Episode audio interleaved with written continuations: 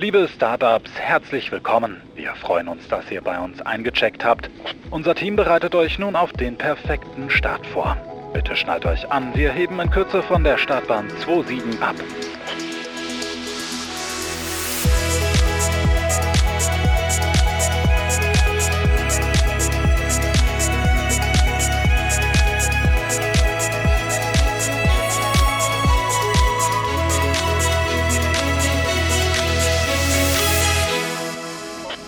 Ready for takeoff. Herzlich willkommen im Startbahn 27 Podcast. Mein Name ist Norman Müller und bei mir heute auf der Rollbahn ist Lisa Stein. Sie macht die Welt mit ihrem Unternehmen Knetastic. Hallo Lisa. Das war eine süße Einleitung, ja. Ja, ja erstmal vielen Dank, dass ich äh, wieder mal mit dir einen tollen Podcast machen darf. Äh, immer sehr schön mit dir sehr und ich freue mich auf heute und jetzt. Ja, ich glaube ganz fest daran, äh, wir können eine ganze Menge von dir lernen. Wir beide hatten schon mal das Vergnügen. Du bist also perfekt eingearbeitet. Äh, das feiere ich natürlich sehr und deswegen kenne ich auch dieses Wort Kinetistik. Aber vielleicht kannst du noch mal so ein kleines Intro zu dir machen. Wer bist du so als Privatperson und was machst du genau mit Knete? Als Privatperson, ja, ich bin die Lisa. Ich bin mittlerweile schon 33 und ähm, komme gebürtig aus Unterfranken und immer noch in Unterfranken geblieben. Und mhm. ähm, dort dann auch die Knete gegründet und wächst fleißig jetzt in Schweinfurt. Ähm, ja, macht auf jeden Fall sehr viel Spaß. Ja. Was ist das Besondere an eurem Produkt? Weil das ist ja schon ein ein sehr spannendes Thema. Ja, wir haben tatsächlich mal ähm, ganz am Anfang recherchiert, was eigentlich tatsächlich war das Gold wert. Und zwar die Feedbacks und Kommentare bei anderen Knetherstellern, Knetprodukten. Und da sind wir tatsächlich ähm, ja, schwer in die Tiefe gegangen, um zu analysieren, okay, wo ist der größte Schmerz der Eltern, ähm, was die äh, wo die größten Bedenken sind. Und das haben wir einmal genommen und ähm, ja, in die Zauber Box geworfen. Mhm. Und letztendlich mhm. ist dabei rausgekommen, dass sie unbedenklich sein muss, auch für Kleinkinder, weil ähm, wenn der große Bruder knetet, möchte die kleine Schwester vielleicht auch mitkneten. Mhm. Und ähm, wenn dann halt Knetmasse erst ab drei Jahren ist, also es ist halt einfach total schwierig, weil ähm, das ist einfach so interessant, es ist so bunt, es macht so viel Spaß. Dann möchte man auch so einen, ja, den kleinsten oder die kleinste mit da hinsetzen. Mhm. Genau, deswegen muss es unbedenklich sein. Ähm, vegan ist es auch noch, trifft einfach mhm. den Zeitgeist. Äh, wozu bräuchten wir ähm, ja, solche Inhaltsstoffe, wenn es auch ohne geht? Ähm, auch ohne Alaun ist unsere Rezeptur, weil da doch auch viel in äh, Mummy-Blogs und so weiter diskutiert wird. Das ist im Endeffekt ein Konservierungssalz. Ähm, oh. Es gibt verschiedene Arten des Alauns. Es gibt auch super unbedenkliche, aber äh, wir haben uns bewusst komplett dagegen entschieden, weil ähm, ja einfach der, wenn jemand Alaun hört, erschrickt er und denkt sich, oh mein Gott, ähm, ja, würde also im Endeffekt die Brand gefährden. Deswegen eine bewusste strategische Entscheidung. Wir lassen es mhm. raus. Ähm, Genau, auch wenn es rein theoretisch unbedenklich ist, es wird zum Konservieren von Salami genommen. Also Ja, tatsächlich. Ja, da ja. akzeptiert man es, aber für Knete ist es dann eher so gefährlich. Ja, genau. Also es ist ähm, ja. halt so ein, so ein kleines Halbwissen, das so ein bisschen mhm. ähm, ja, sich rumkursiert. Aber ja, wir haben uns einfach bewusst dagegen entschieden und mhm. äh, einfach um unsere Brand auch zu schützen, damit sich jeder einfach wohlfühlt und uns vertraut, dass einfach alles passt. Und natürlich der Hauptfaktor ist, wir stellen selbst her in Deutschland, in Bayern, beziehungsweise in äh, Unterfranken, Schweinfurt, also wenn man jetzt immer mhm. kleiner wird. und äh, also es ist kein Fernost-Produkt oder sonst irgendwas, sondern die Qualität bleibt im Haus. Also wir stellen auch selbst in Schweinfurt her, füllen dort auch die Knetmasse ab und ähm, somit haben wir zu jeder Zeit die hundertprozentige Qualität, äh, Qualitätskontrolle. Nichts verlässt das Haus, ohne dass wir es gesehen haben.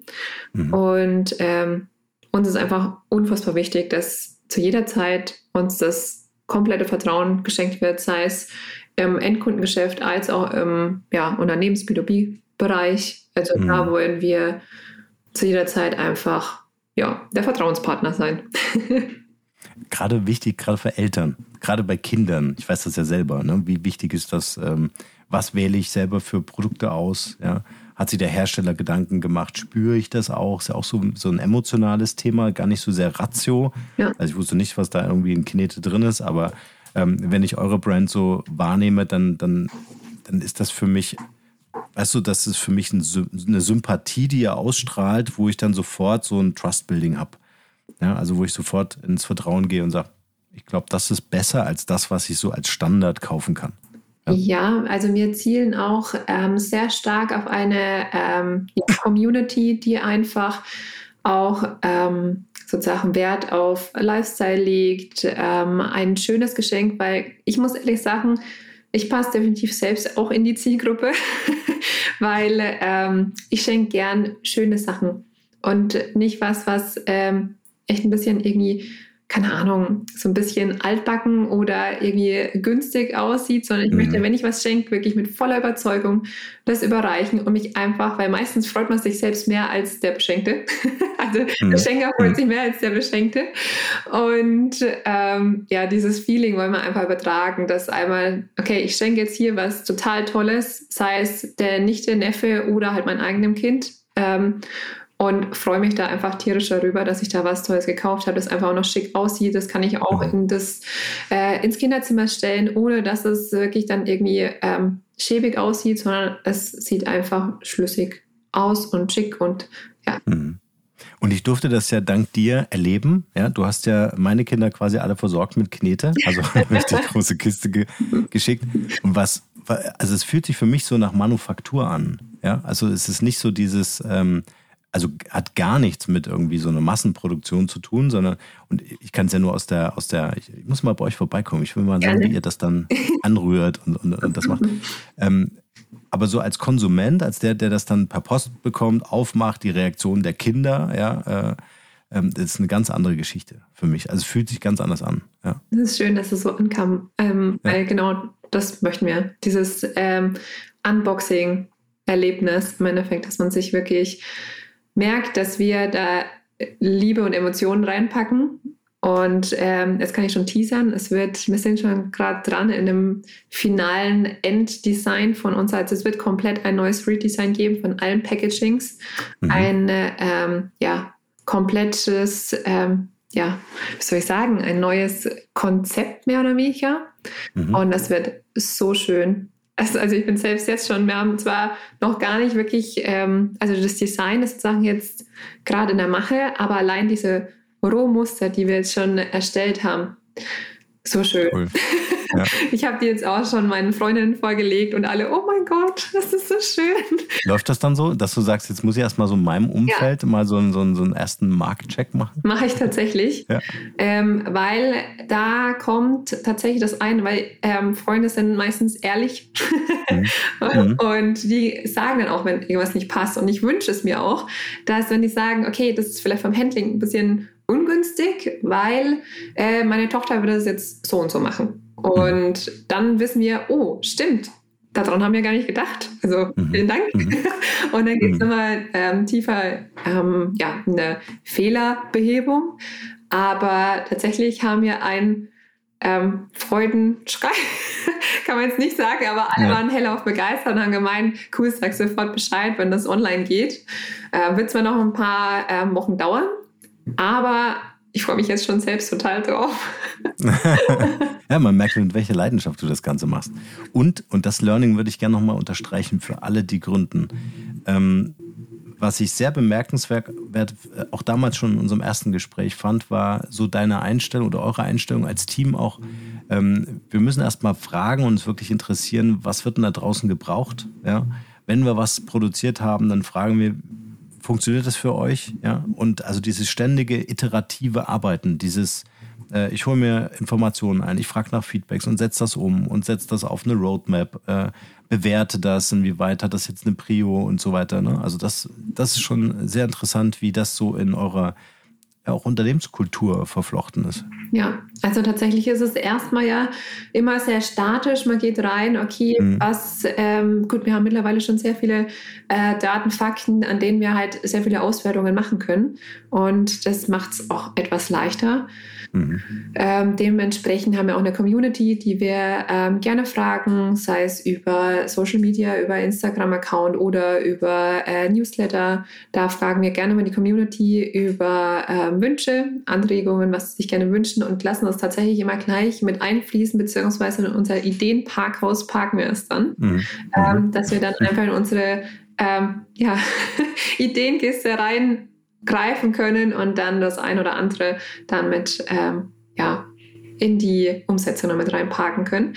Ähm, aber Feedback ist das Allerwichtigste, weil es bringt sozusagen einerseits die statische Auswertung und die Planung ist das eine. Das andere ist dann das ehrliche Feedback. Und je offener das Feedback, desto mehr wert ist es. Und Fehler sind keine, sind keine, keine schlimmen Sachen, sondern es sind einfach Wegweiser, wo der Potenzial ist, das noch anzupassen. Also das ist eigentlich das Coolste, wenn jemand zu uns mal eine negative Nachricht. Zum Glück haben wir echt wenig, aber ich finde das echt äh, mal super interessant und dahingehend schule ich zum Beispiel auch unsere Mitarbeiter, dass wenn da was kommt, äh, dass die das ein bisschen hinterfragen und analysieren, weil dann erkennen wir einiges, wo es vielleicht noch nicht passt oder in welche Richtung wir was lenken müssen. Hm. Das ist auch wichtig, dass wenn, wenn sowas, eine Kritik von außen reinkommt, ja, dass man nicht in diesem Verteidigungsmodus wechselt und sagt, hey, ich argumentiere jetzt, dass das gar nicht, dass du gar nicht recht hast, ja, dass das ja ganz anders ist, sondern dass wirklich aktive Nachfragen äh, ein, ein, Thema ist, ja. ja. Sehr, sehr cool.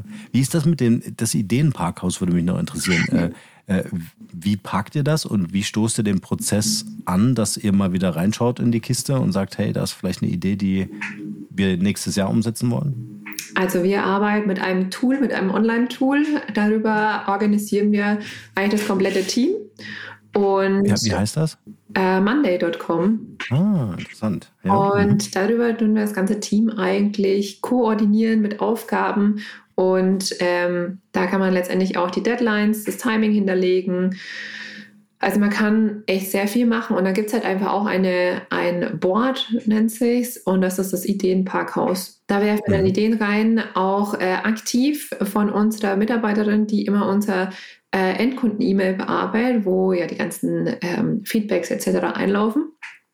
Ähm, da wirft sie dann auch Ideen rein, beziehungsweise Vorschläge ob, und markiert mich dann darin, dass ich das mhm. auch lese und äh, wahrnehme und dann vielleicht auch direkt das äh, wirklich aktiv dann vielleicht auch sofort in die Umsetzung bringe. Ja, also so mhm. organisieren wir uns eigentlich. Das ist, es gibt eine kleine Liste und da drin mhm. parken wir eigentlich alles, was wir als eventuell Erweiterung unserer Marke sehen würden. Mhm. Und damit hast du eine Pipeline für innovative Ideen, ja, die von euch kommen, von außen kommen. Ja, absolut. Ja. Sehr cool. Lass uns noch mal äh, so ein bisschen in deine Historie zurück. Ich meine, äh, wir reden über Knete. Das bedeutet, ihr habt die ja nicht erfunden, aber ihr habt sie deutlich besser gemacht. Nimm uns mal mit zu dem Moment, äh, wo du auf diese Idee kamst, äh, dann auch wirklich Unternehmerin zu werden. Gut, der Gedanke, dass ich Unternehmerin sein möchte, sein werde, ähm, hatte ich tatsächlich mit zwölf.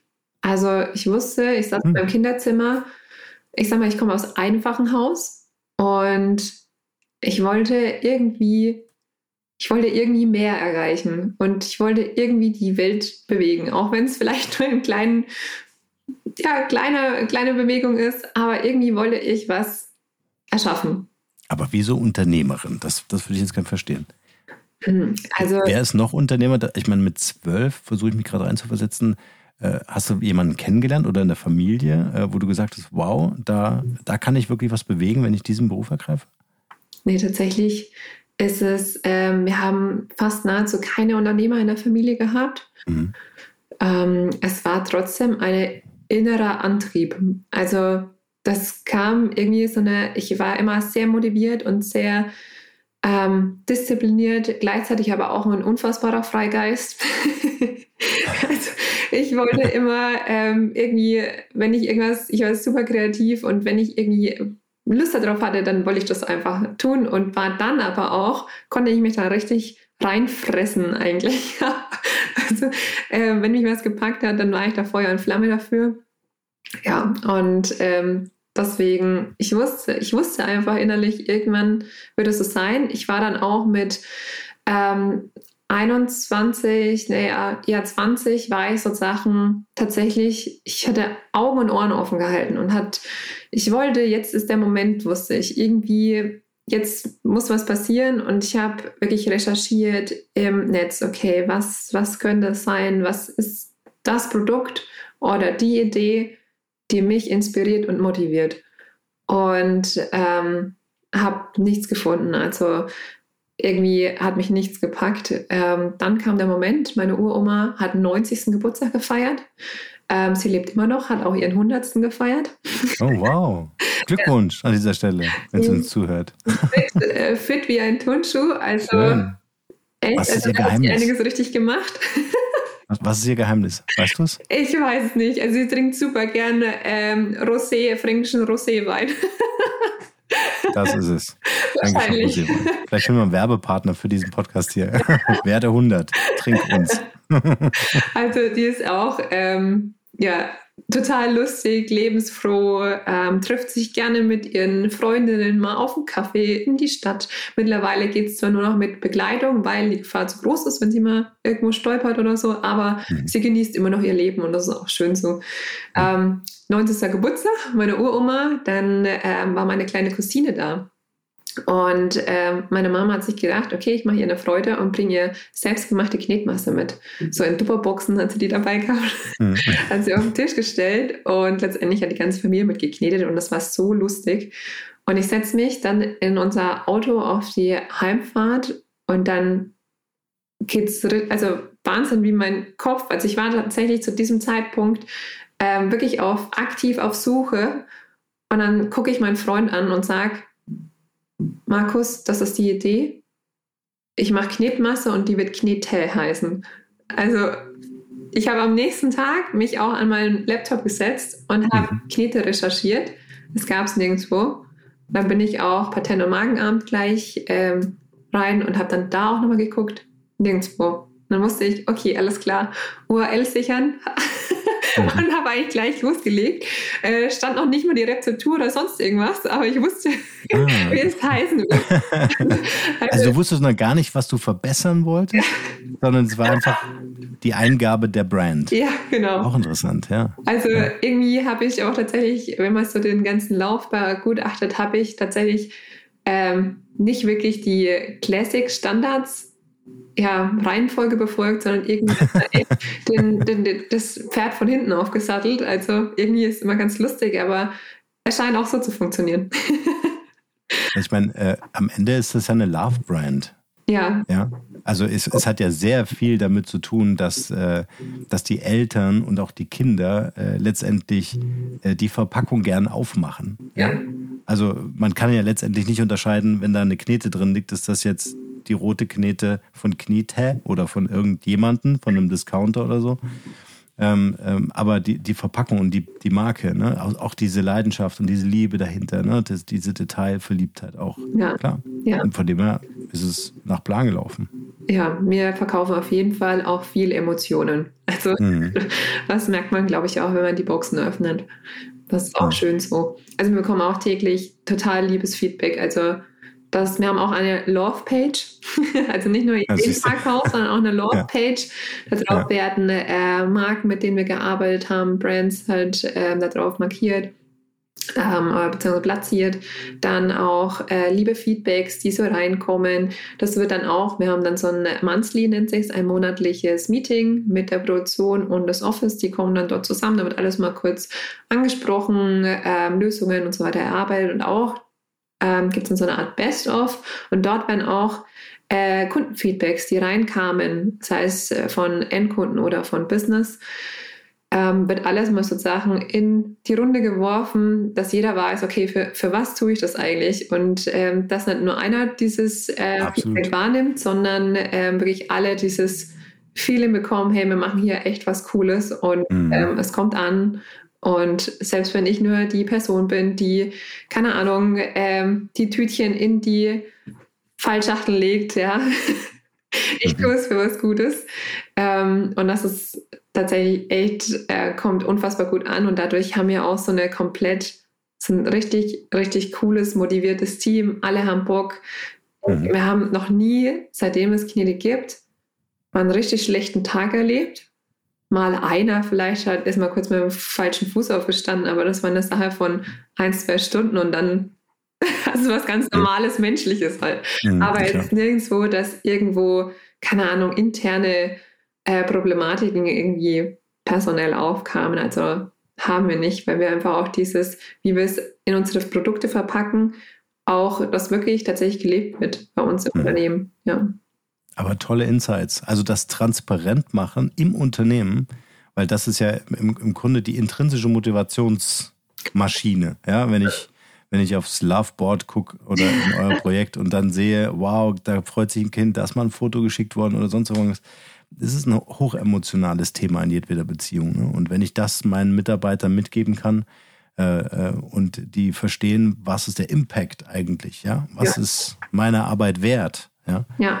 Und nicht nur auf dem Gehaltszettel, sondern äh, auch in der Welt da draußen. Das ist natürlich ein sehr, sehr cooles Tool. Ja, vielen Dank dafür. Das wird gleich aufgeschrieben. Wir ziehen auch jetzt ähm, sehr bald in unser neues Office. Oh. Und da gibt es ähm, dann auch so einen langen Eingangsschlauch, sage ich jetzt mhm. mal. Und dort werden so kleine, werden wir so kleine äh, Bilderrahmen aufhängen und dort auch die Brands sozusagen ähm, reinmachen oder auch äh, diese Kundenfeedbacks in, ja, sozusagen als Lauftext dann da auch ja. mit rein. Und da werden wir die komplette, beide Wände eigentlich mit voll tapezieren, mhm. sodass wenn man reinkommt, eigentlich so gleich diese, keine Ahnung, Vibes eigentlich bekommt, wenn man ins Büro mhm. kommt und merkt, okay, cool, hier passiert was und hier passiert was Gutes. Hm. Und ja, das. So, das ist der, der Cliffhanger für unsere Podcast-Folge hier, dass ihr offenbar expandiert. Ja. Okay. Äh, da wollen wir erst noch hin. Wir haben jetzt festgestellt äh, in deiner Geschichte, äh, du hast äh, im Grunde die Love Brand als erstes im Auge gehabt und dann kam ja irgendwann der Prozess, wo du gesagt hast, so jetzt muss ja ein Produkt her. Mhm. Ähm, wie bist du darauf gekommen, das besser zu machen als das, was es schon gab im Markt? Tatsächlich die erste Rezeptur ist in der eigenen Küche passiert. ähm, also total lustig. Also ich würde das jetzt definitiv nicht mehr so machen, wie wir es damals gemacht haben. Aber das ist einfach der Learning-Prozess, den man einfach durchläuft. Ähm, ganz normal. Aber Hauptsache das Wichtige war, wir haben angefangen und wir haben probiert und wir haben getestet und hatten dann auch Feedbacks einsammeln können. Also einfach starten, das ist eigentlich immer die, die Magie von allem mhm. und nicht lange rumtingeln, sondern wirklich in die Umsetzung gehen. Ähm, auch wenn es die eigene Küche ist. ja. Aber hast du alles selber gemacht, oder? Du standst in der Küche, hast dich dann um Feedback gekümmert? Ja. Es gab ja nur dich am Anfang. Mhm, ja, mein Partner, mit dem bin ich ja mittlerweile seit 13 Jahren zusammen. Mhm. Und ähm, der ist eigentlich genauso mitgewachsen. Also wenn man auch unsere persönliche Entwicklung auch ähm, mit begutachtet über die Jahre, also wir haben uns beide sehr, sehr weiterentwickelt und auch gewachsen an vielen Sachen. Und da, er war mit dabei und wir haben dann mit Reagenzgläschen, also wirklich total lustig, wenn man das ein bisschen Revue passieren lässt. Dann haben wir eine befreundete äh, Bäckereifamilie gehabt und durften dann mal die erste größere Charge machen und dann mhm. wurde es aber auch was. Vorher ist es eher so, da hast du eher mehr einen dicken Bizeps bekommen, als dass da wirklich eine schöne Masse bei rauskam. Und dann haben wir sind die ersten Testläufe gelaufen. Dann natürlich ähm, haben wir festgestellt, oh ja, okay, wir äh, bewegen uns in der Spielwarenverordnung. Ähm, heißt, okay, wir müssen das Ganze, bevor wir es überhaupt mhm. äh, marktfähig, auf, also überhaupt auf den Markt bringen dürfen, müssen wir es auch äh, entsprechend zertifizieren lassen. Ähm, ist natürlich von Anfang super kostspielig. Ja? Und dann war dann die Überlegung, okay, wie machen wir das? Pipapo. Und ähm, da hatte ich aber auch die volle Unterstützung auch von Markus, meinem Partner, der ist dann natürlich, der hat auch mit dran geglaubt. Und er hat meine Motivation und meine Inspiration mhm. irgendwie so gemerkt und der Anschub, der dahinter war. Und er wusste, okay, ähm, da passiert was und das wird wahrscheinlich äh, was Gutes, was da passiert. Und deswegen hat er da auch mein, sozusagen, und dafür bin ich ihm dankbar, also tatsächlich an die ganze Sache geglaubt. Und ähm, ist sozusagen dann mit uns ähm, ja, sozusagen da vorangegangen. Und dann ist eins zum nächsten gekommen. Ja, und dann haben wir die ersten Verkäufe tatsächlich so, ähm, waren Klinkenputzen an Kindergärten.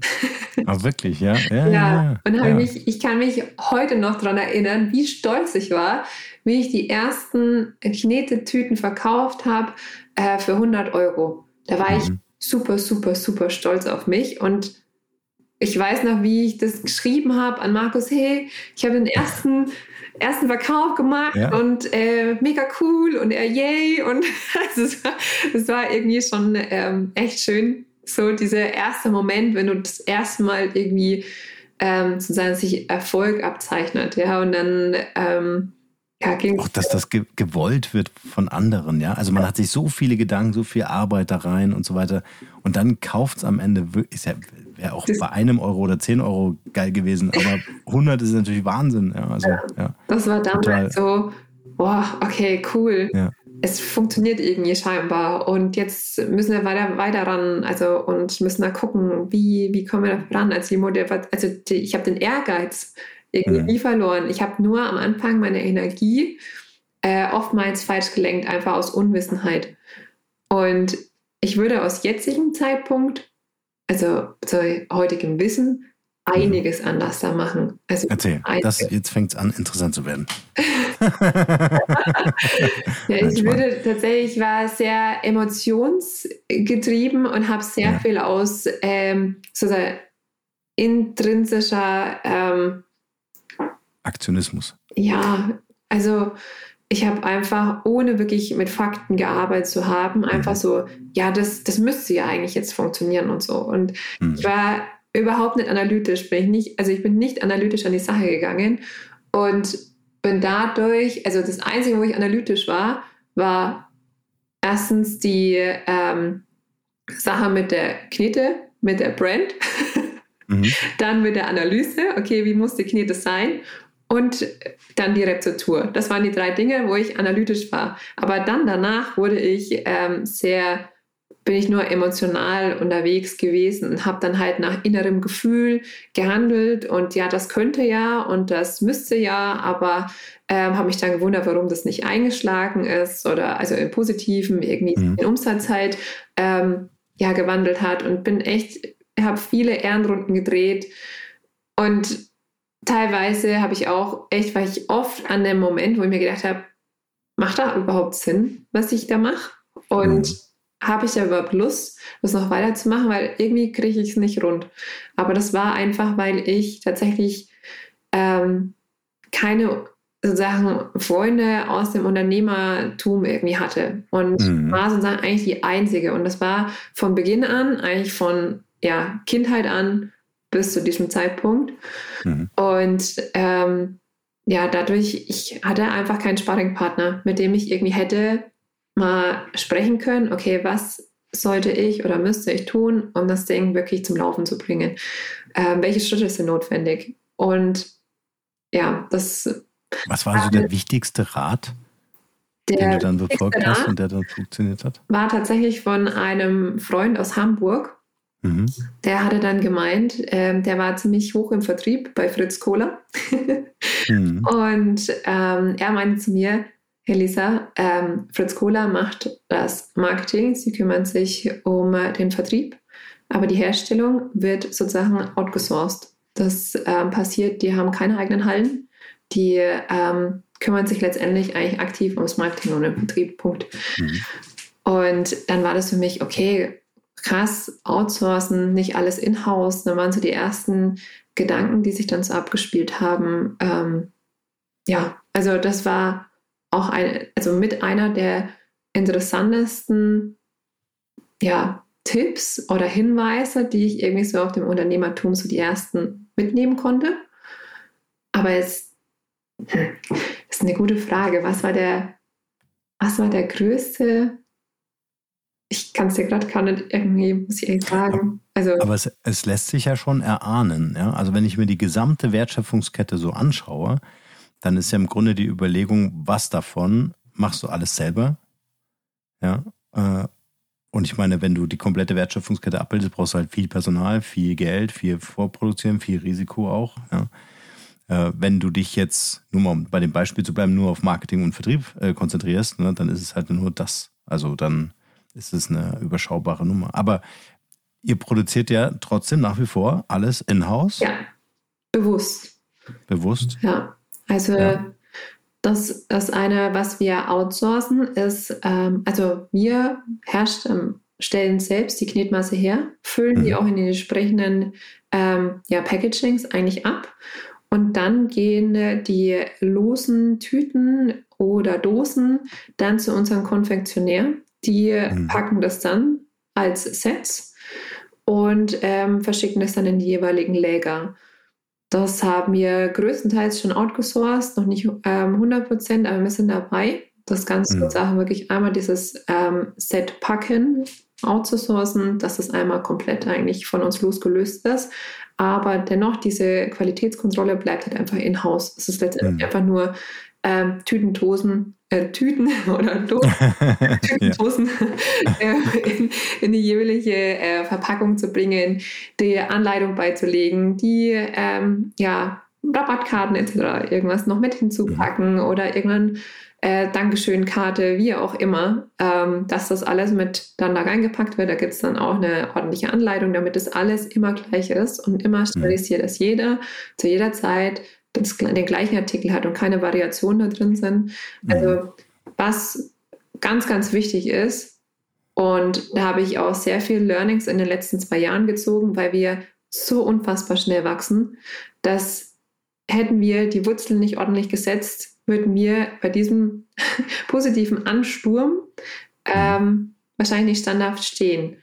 Und da ist es einfach unfassbar wichtig, Prozesse und Standards zu entwickeln, damit dein Unternehmen sauber wachsen kann und dein Team, jeder weiß mit seinen Aufgaben, was er zu tun hat und wie die Prozessschritte sind, was erfolgt dann danach und danach und danach und somit und das möglichst einfach runterzubrechen, sodass die Komplexität eigentlich ähm, reduziert wird für ja letztendlich für die Umsetzung. Das ist eigentlich ja die, meistens die große Kunst, den großen Elefanten in kleine Häppchen zu zerteilen. Mhm. Aber das ist, der, das ist der Key, also das ist der, der Schlüssel dafür, um die Komplexität rauszunehmen ja. und, und die, äh, Händel, die Sache händelbarer zu machen. Ja. ja? Also wenn ich äh, Bruchrechnung machen muss mit meinen Kindern, dann muss ich auch vereinfachen. ja. Ähm, wenn du mal so zurückblickst, also mal angenommen, ich würde jetzt in das Knetikgeschäft einsteigen, was ich natürlich nicht machen würde, weil äh, ihr habt da schon einen riesen Vorsprung, aber ähm, was hat am besten funktioniert, wenn du mal an Marketing und Vertrieb denkst? Also, wo hast du gesagt, wenn ich mich da nicht rein in, investiert hätte, also nach dem Kindergärtenbesuchen und ähm, äh, Knete zu verkaufen, ähm, was war, hast du einen Vertrieb eingestellt oder, oder, oder einen super Online-Marketer? Ja, tatsächlich ähm, mhm. haben wir keinen aktiven Vertrieb. Also, oh. das ist eigentlich komplett verrückt, aber ähm, ja, ja ist wirklich, also ja. absolut verrückt. Und aber wir brauchen, also Stand jetzt, brauchen wir ja. tatsächlich keinen aktiven Vertrieb, weil ähm, wir den Luxus genießen, dass wir in der Auslastung sind. Gerade erweitern wir halt die Maschinen und so weiter, aber ähm, gerade sind wir in der Auslastung und sind happy so wie es ist. aber ähm, Mist, jetzt habe ich deine Fragestellung vergessen. Aber ich bin auch total abgelenkt gerade, weil ich schreibe gerade auf, äh, Zitat von Lisa, wir brauchen keinen Vertrieb, wir werden aktiv nachgefragt. Ja, es, es, ist, es ist, tatsächlich ein, ein absoluten Luxus, den wir erleben und er ist auch nicht selbstverständlich. Absolut. Also es ist, wie ich schon sage, es ist verrückt irgendwie. Wahrscheinlich wird sich auch in den ein, zwei Jahren wird sich das auch wahrscheinlich in einem Jahr auch nochmal ändern, weil wir die Maschine entsprechend erweitern werden, dann mehr Kapazität haben. Also wir mhm. feuern schon ordentlich raus. Aber also wir haben auch schon Maschinen erweitert, aber trotzdem wie der Ansturm ist, also es ist gerade wirklich, wir haben Wachstumsschmerzen mhm. im Positiven. Ja. Ähm, es ist Gut. total schön, aber jede Hürde, es kommt immer wieder eine neue Hürde, die man halt wieder dann ähm, ja, überspringen muss und äh, behandeln muss. Und dann kommt die nächste und die nächste und die nächste. Aber es macht auch Spaß, weil ähm, das sind einfach nur Meilensteine, die sich auf dem Ziel abzeichnen. Also mhm. sage ich ganz, ja. Wenn du mir noch ich, ich muss jetzt mal nachbohren. ich will noch mal mit dir, ich will noch mal mit dir an diesen Punkt, äh, also ich habe dich jetzt noch im, im, im, äh, im Kopf, äh, wir gehen zu den Kindergärten und freuen uns, die ersten Umsätze zu machen. Ja. Aber was war dann so dieser vielleicht gibt es den auch nicht, vielleicht war das so schleichend, aber ja. so ein Skalierungssprung, dass du sagen kannst, hey, das habe ich gemacht und dann Game Changer. Ja, tatsächlich. Ähm, wie ich schon erwähnt hatte, waren wir sattel ich irgendwie immer das Pferd von hinten auf. wir hatten äh, den Start in der Werbebranche. Also beziehungsweise fange ich jetzt noch weiter vorne an. Wir haben angefangen, also diese 100 Euro, die ich an Kindergärten verkauft hatte, haben wir mhm. gedacht, okay, vielleicht sind Kindergärten tatsächlich unsere Zielgruppe. Dann hatten wir an Sommerfest von Kindergärten teilgenommen, komplett kostenlos, haben die Kinder bespaßt mit Knete und so weiter, um einfach nur ehrliches Feedback einzusammeln. Äh, wir haben da eigentlich nahezu nichts verkauft, sondern wir sind da wirklich einfach nur, es war wirklich einfach nur, um zu schauen, okay, kommt es gut an? Und ist es, ähm, ja, ist es gewünscht? Und der Feedback war tatsächlich sehr, sehr gut. Ähm, dann kam, hat meine Freundin geholfen und ihr Freund ist Schweizer Banker gewesen oder ist er, glaube ich, noch. Ähm, er kam dann zu mir und sagt, hey Lisa, also die sehen so süß aus, eure Dosen. Also damals waren es auch noch andere. Es waren so Art Gewürzdosen mit so einem Sichtfenster oben.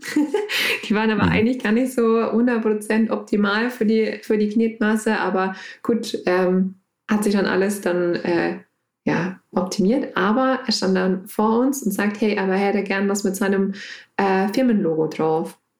Und dann, ja, okay, super. Da hast du gemerkt, okay, du verkaufst nicht nur fünf, sondern 500 oder so. Ähm, da waren natürlich eine ganz andere ähm, ja, Zahlen dann dahinter gestanden. Da hast du gedacht, okay, cool. Und dann sind wir da eigentlich, also das haben wir dann auch gemacht. Und dann war die Sache, dass wir äh, gemerkt haben, okay, bei Werbebranche kannst du tatsächlich höhere Umsatzzahlen fahren. Dann sind wir in der Werbebranche gestartet und das war auch der erste, also es war der Wahnsinn. Dann haben wir einen Messestand gehabt bei Newcomer und dann wurden uns die Visitenkarten einfach nur über diesen Counter geworfen und die haben gemeint, einfach nur Infos schicken, ich muss nur schnell wieder weiter und es wird drauf und es war, es war ich habe sowas noch nie gesehen, noch nie erlebt und ich war so geflasht und dass ich tatsächlich, ich habe dann das Essen und das Trinken vergessen, vor lauter Nervosität, was hier passiert und es ging drei Tage lang wirklich durchgehend und dann habe ich kurz einen Kreislauf bekommen. Dann habe ich hingesetzt, habe erstmal ein Wurstbrot gegessen, damit ich irgendwie wieder, äh, ja, keine Ahnung, wieder Energie hatte. Aber das, man hat das einfach mal so geflasht von dem, was da irgendwie passiert und dass es echt gut ankam und du wolltest einfach gerade, du hast keine Zeit gehabt zu trinken oder zu essen. Du warst so in deinem Wow, Film. krass so mhm. unterwegs. Und dann ähm, ja, waren wir sozusagen die ersten Jahre dann in der Werbebranche.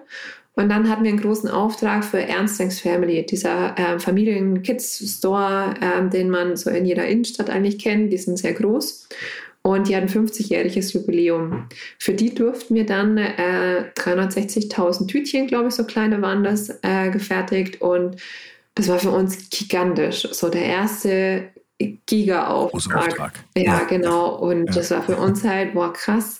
Äh, okay, das Timing, Mist, okay. Äh, per Hand funktioniert nicht mehr.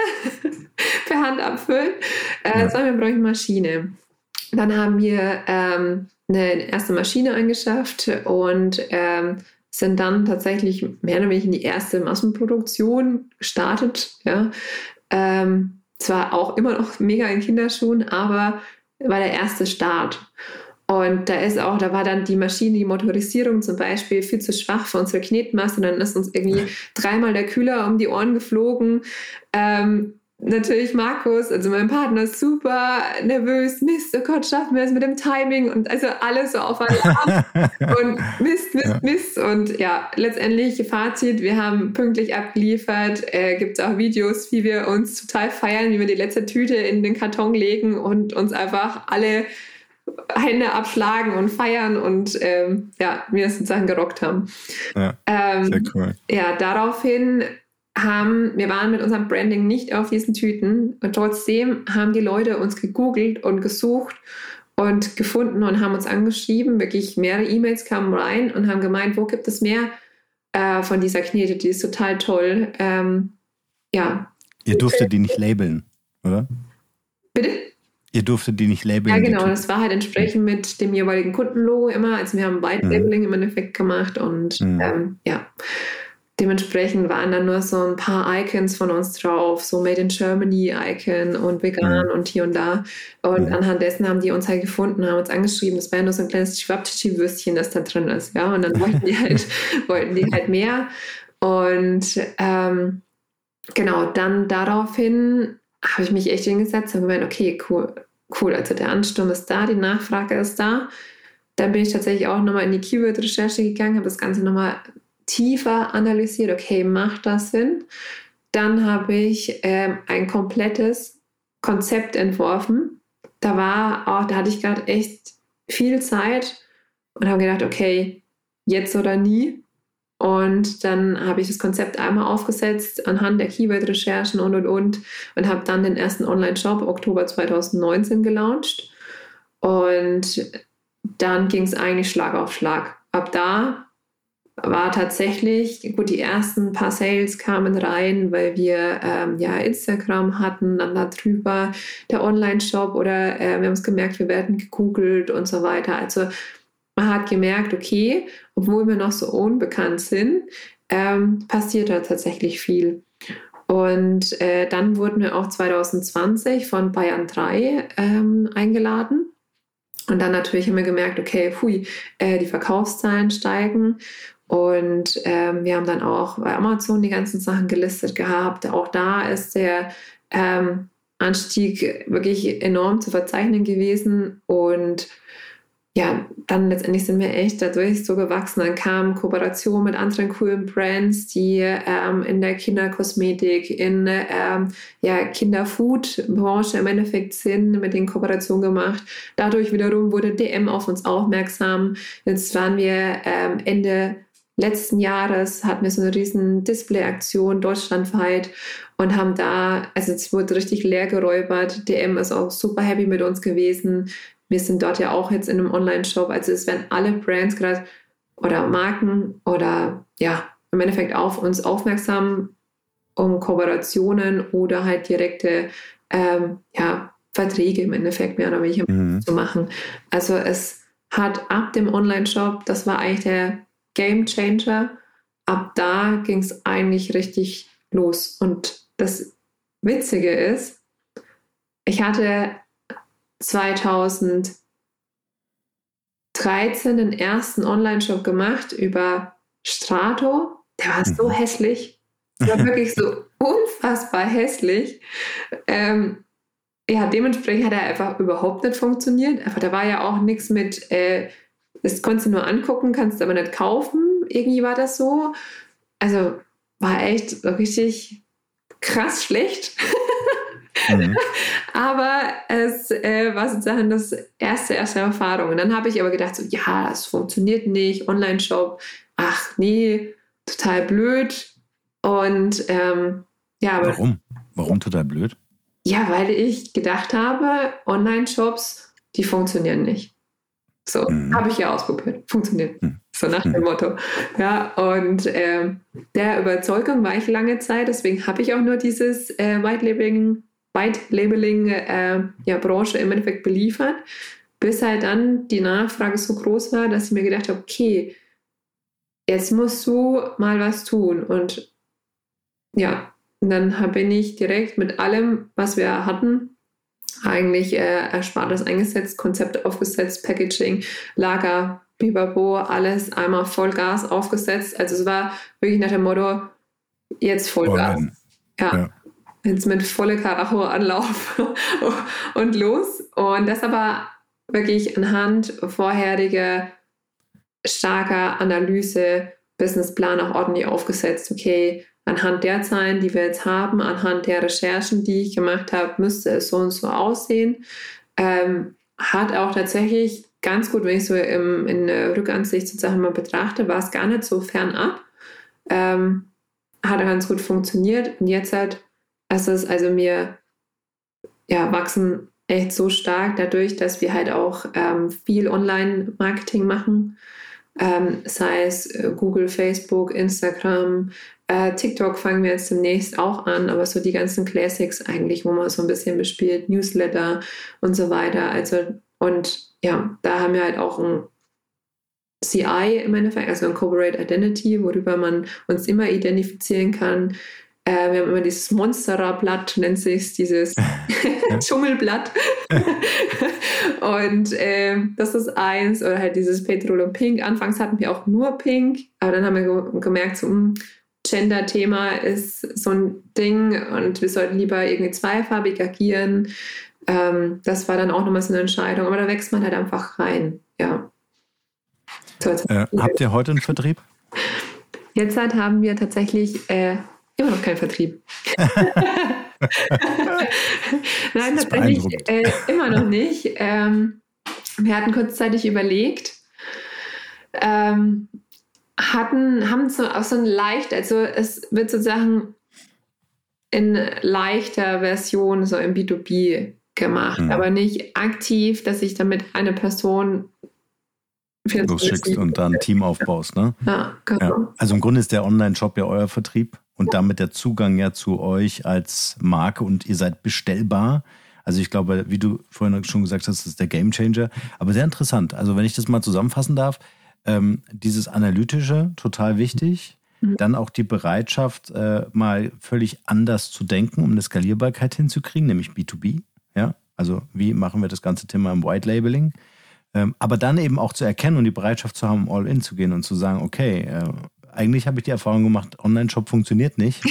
ja, Nachfrage ist da äh, und ich mache es trotzdem. Ja, also, äh, also das, äh, da reihen sich einfach eine, eine, eine, ganze Menge richtig guter Entscheidungen aneinander, ja, die dazu führen, ähm, äh, dafür zu sorgen, äh, wo ihr heute seid. Ja, ja ich habe tatsächlich damals auch ganz viel Free Content gezogen, ähm, mhm. über YouTube etc. gegoogelt. Ähm, immer frühst die ersten, also ich bin sehr früh aufsteher und habe dann die. Was ist früh?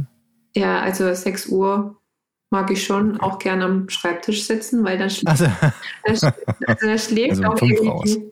Ja, ja, also ich habe es dann weit zum Bürotisch, aber ähm, ja, 6 Uhr, 6.30 Uhr, so wenn die Welt noch irgendwie schläft und keine E-Mails reinkommen, da bin ich am mhm. produktivsten. Und ähm, jetzt habe ich den Faden verloren. Mensch, fahren wir vorher.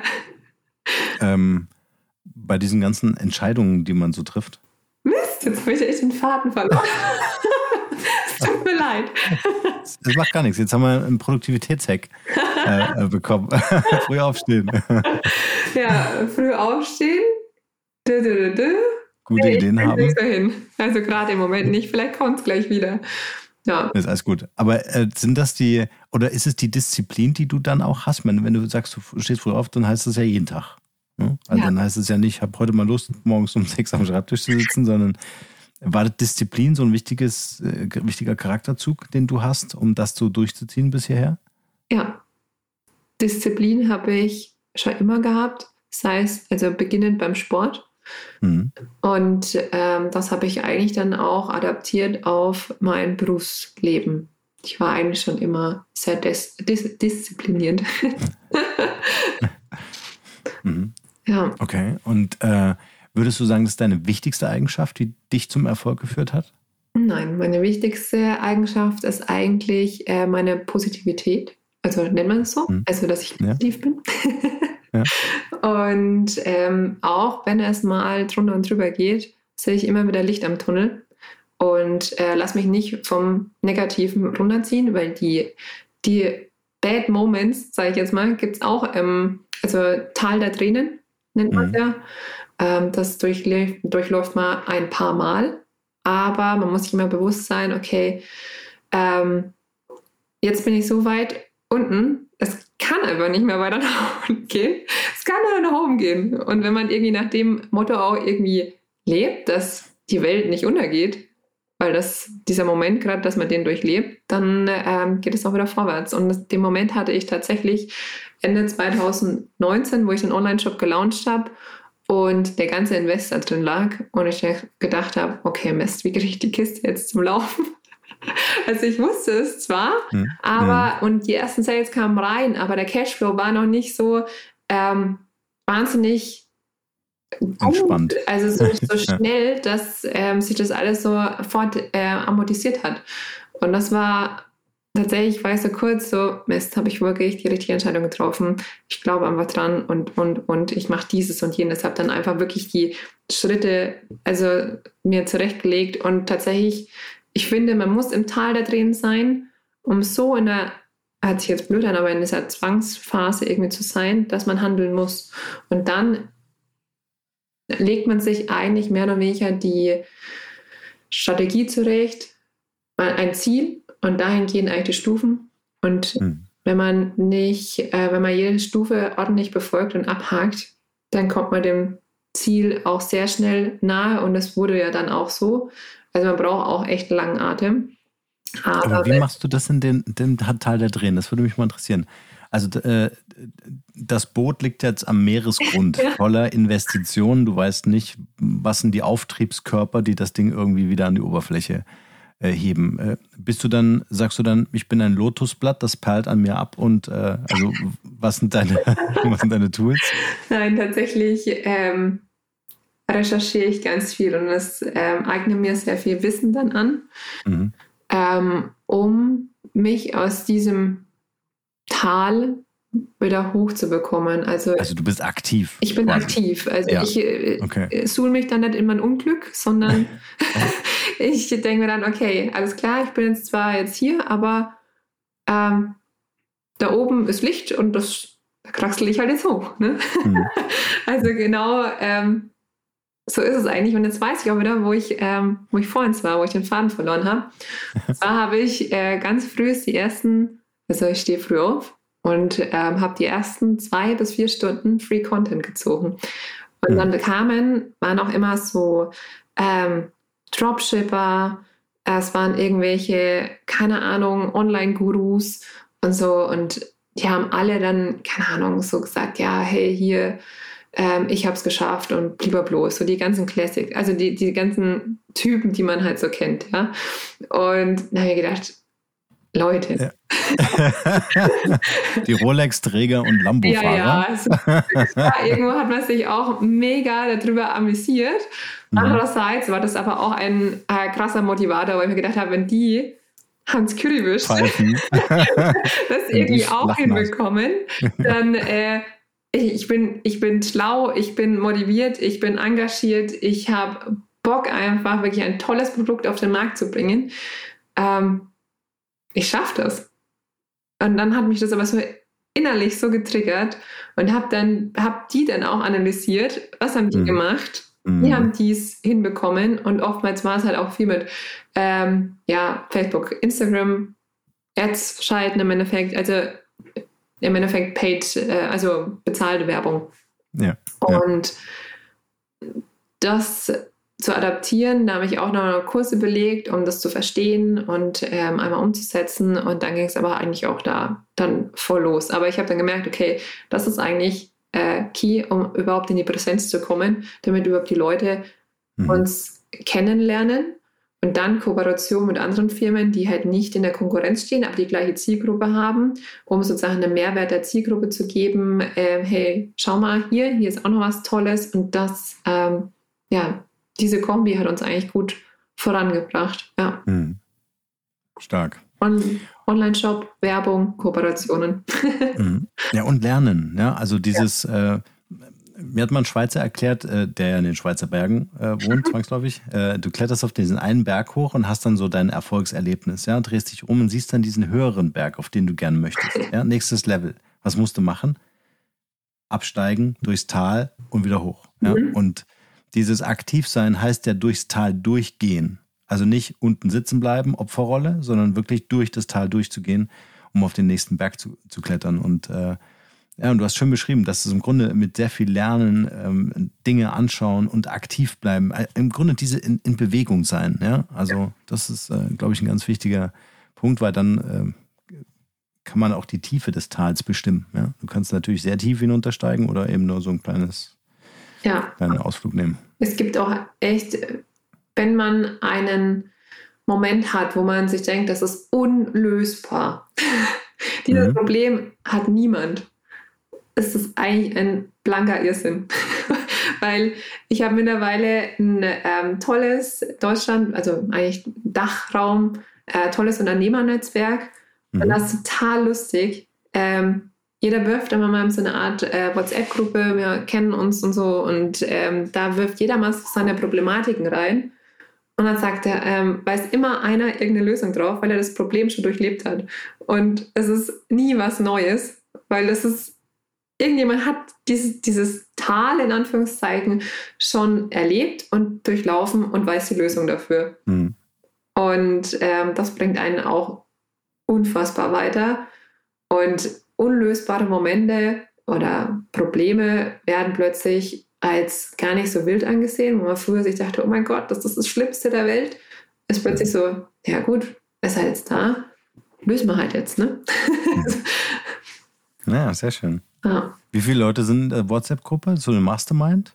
Ähm, in der einen sind es, glaube ich, habe ich, glaube ich, 40. So, vielleicht mehrere. 40? Oh. Ja, und in der anderen sind es 15. Ja. Mhm. Das ist auch eine sehr gute Idee, mit anderen Unternehmern, Unternehmerinnen ähm, äh, zusammen, in welcher Form auch immer, WhatsApp-Gruppe oder sich ja. einmal im Monat treffen oder ja. äh, eine Plattform gründen oder so und sich dann austauschen, weil diese Perspektiven sind oftmals die, die ja die Antworten, die in uns selbst schlummern, aktivieren, ja, auf die man dann halt erst dann kommt. Ist so, ja. Aber tatsächlich, ähm, ich bin ja kein guter Netzwerker. Also ich bin da echt. Äh, Zumindest in WhatsApp-Gruppen drin.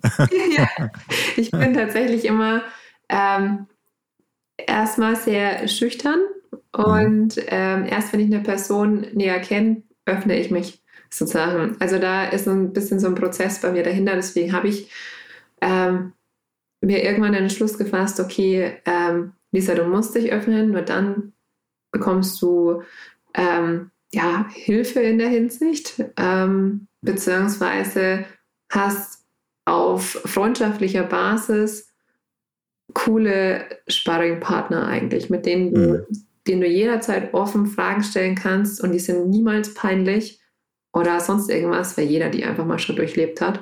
Mhm. Und das war echt Game Changer. Mittlerweile ist es auch so, dass ich mich auch tierisch freue, wenn ich jemandem helfen kann.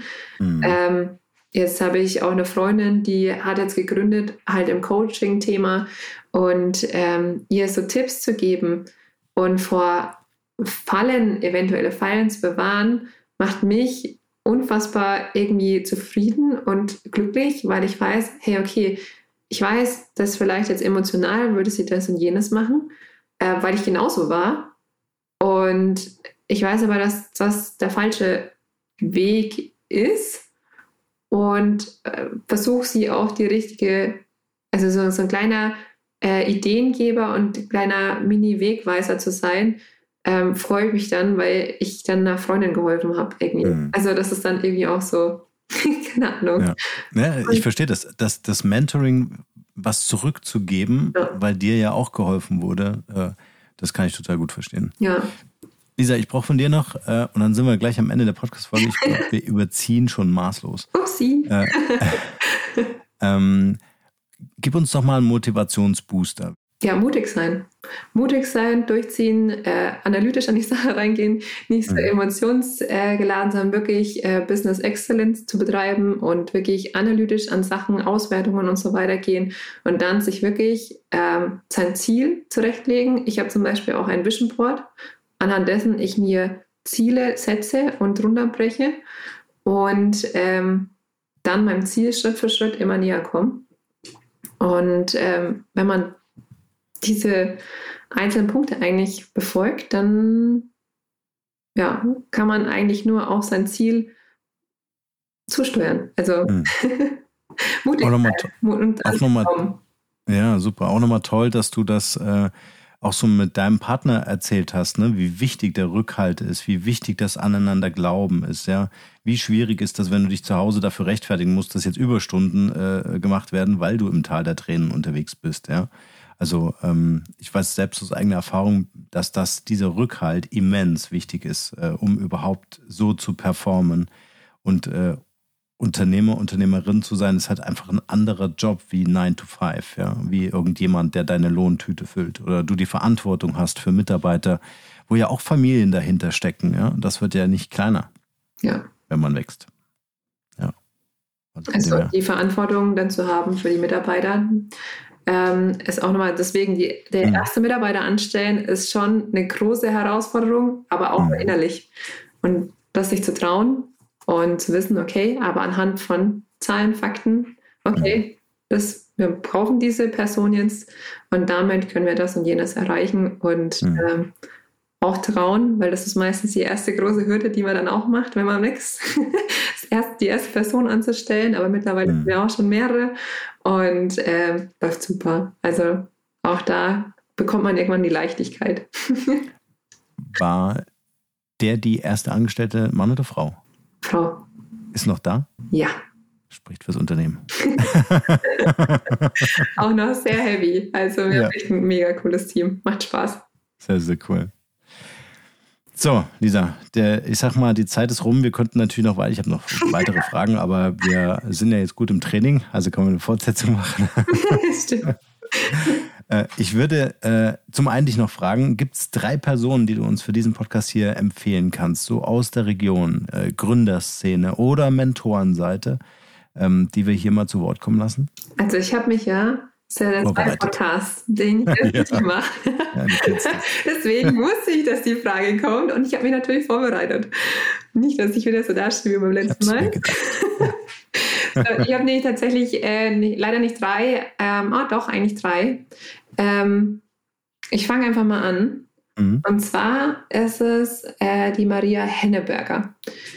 Die ist eine absolute Macherin und Umsatzrakete. Also die hat so viel Fuego. Echter Wahnsinn. Die macht äh, im Endeffekt, hat sie ähm, viel, auch wenn ich vorher so ein bisschen vielleicht schlecht geredet habe über E-Commerce, aber ich habe eigentlich nur über die Personen, äh, die es halt so ein bisschen ähm, ins Lächerliche ziehen äh, in Social Media und so weiter, ja, geredet. Aber sie macht sozusagen cooles E-Commerce macht äh, Dropshipping, Branding-Themen, macht auch ähm, so Online-Kurse für E-Commerce, mhm. ähm, wo sie letztendlich halt wirklich Neulingen erklärt, hey, das und jenes musst du tun, die einzelnen Schritte, also halt die altbekannte große großen Elefanten in kleinen Häppchen zerteilen und schmackhaft mhm. machen, dass äh, das auch zum Erfolg führt. Ähm, das hat sie letztendlich so einen Online-Kurs aufgesetzt und sie ist halt noch sehr viel mit Immobilien, aber sogar europaweit aktiv. Und ähm, ja, das sind ihre Steckenpferde, aber die Frau hat so viel zu erzählen. Ich habe sie so ein bisschen äh, gestern interviewt und habe gemeint, jetzt Maria, ich weiß gar nicht, ich weiß, du machst unfassbar viel aber versuch's mal runterzubrechen. Und dann hat sie, so, sie hat sich so schwer getan, so ihre, ihre Sachen, was sie alles tut, runterzubrechen. Und das waren eigentlich die drei harten Fakten, die wir dann so runterbrechen konnten. Und sie hat auch äh, ihren Master in Psychologie, macht jetzt gerade noch ihren Doktor. Also die hat Energie. Das, das ich frage sie dann auch nochmal im Podcast. ja, die, die, kann auch sehr gut reden. Also die ähm, hat Feuer, wie gesagt. Sehr gut. Ja. Wen haben wir noch? Ähm, die Stefanie Schaub. Mhm. Auch eine äh, lange Freundin aus der Familie.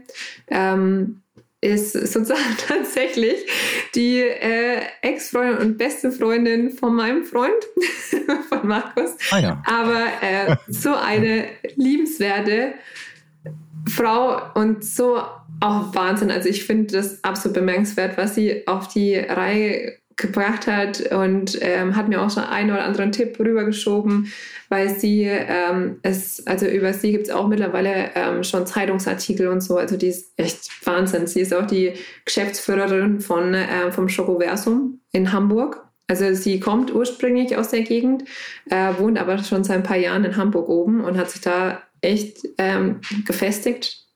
Die, ähm, ja, sie arbeitet für eine Firma, die sich eigentlich mit ähm, äh, ja, Marken- und Erlebniswerten sozusagen beschäftigt, beziehungsweise die entwickelt. Also die hat mhm. viel auch so Museen ähm, ja, analysiert und optimiert und eigentlich war immer der Fokus von ihr, dass, ähm, dass die Customer Journey, also das Erlebnis letztendlich, ähm, ja gut ist. Also wenn wir selbst der Ticketkauf oder so muss im mhm. Endeffekt schon sitzen, das muss schon ein Erlebnis sein.